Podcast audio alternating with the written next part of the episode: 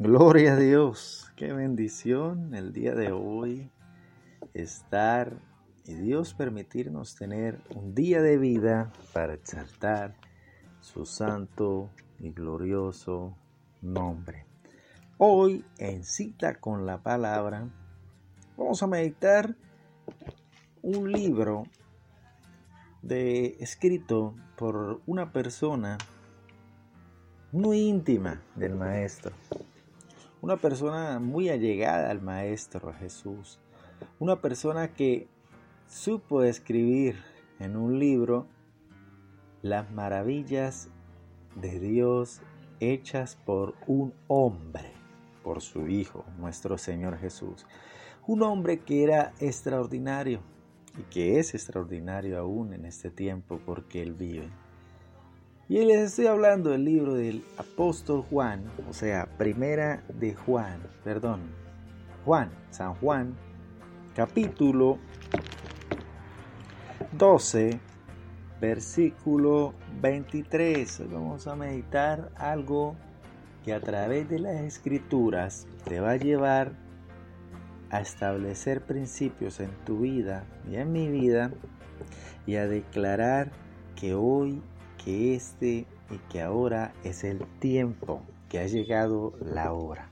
Dice la palabra de Dios. Jesús le respondió diciendo, ha llegado la hora para que el Hijo del Hombre sea glorificado. Algo que sí tenía nuestro Señor Jesús era convicción. Algo que sí tenía nuestro Señor Jesús era la sabiduría en los tiempos. Era estar presente en el momento en que Dios le dé luz verde para todo su proyecto, para todo lo que Dios ha establecido en la vida. Si vemos bien, Jesús, nuestro Señor Jesús, caminó bajo obediencia, caminó bajo sujeción, caminó bajo la sombra del Altísimo.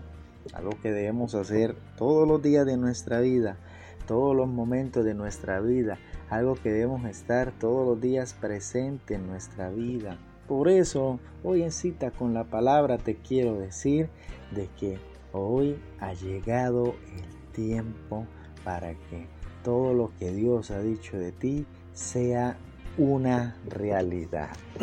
si bien, en el mismo libro de San Juan, en el capítulo 2, versículo 4, en la, etapa o en el momento o, en la situación donde el mismo apóstol lo, titula como la boda de Caná, dice la palabra, eh, Jesús expresó lo siguiente a, María cuando se le acercaba a su mamá, cuando le decía, cuando se le acercaba a pedir un milagro. Jesús le dijo, ¿qué tienes conmigo, mujer? aún no ha venido la hora. ¿Cuánto tiempo ocurrió? ¿Cuánto tiempo trazó? ¿Cuánto tiempo pasó para que Jesús por fin se glorificara y por fin dijera esas palabras de lo que estamos expresando el día de hoy? Meses, años, fueron tres años y medio del ministerio de Jesús. No lo sé, pero lo único que te quiero decir es que Dios tiene un principio y un fin para ti. Dios tiene un inicio, Dios tiene un mover, Dios tiene un tiempo, Dios tiene un movimiento para tu vida, para tu casa, para tu familia. Por eso, en esta nueva situación, en este nuevo tiempo que está ocurriendo en la sociedad, yo quiero decirte de que Dios se va a glorificar en todo lo que había dicho de ti.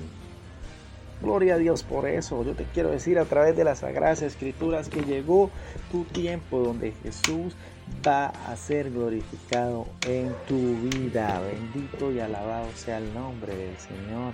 Gracias por este momento especial, Dios Todopoderoso. Por eso quiero decirte algo. Dios es bueno. Dios es santo.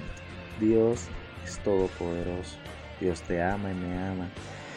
Por eso te quiero invitar a que hagamos esta expresión, esta manifestación llamada oración a Dios.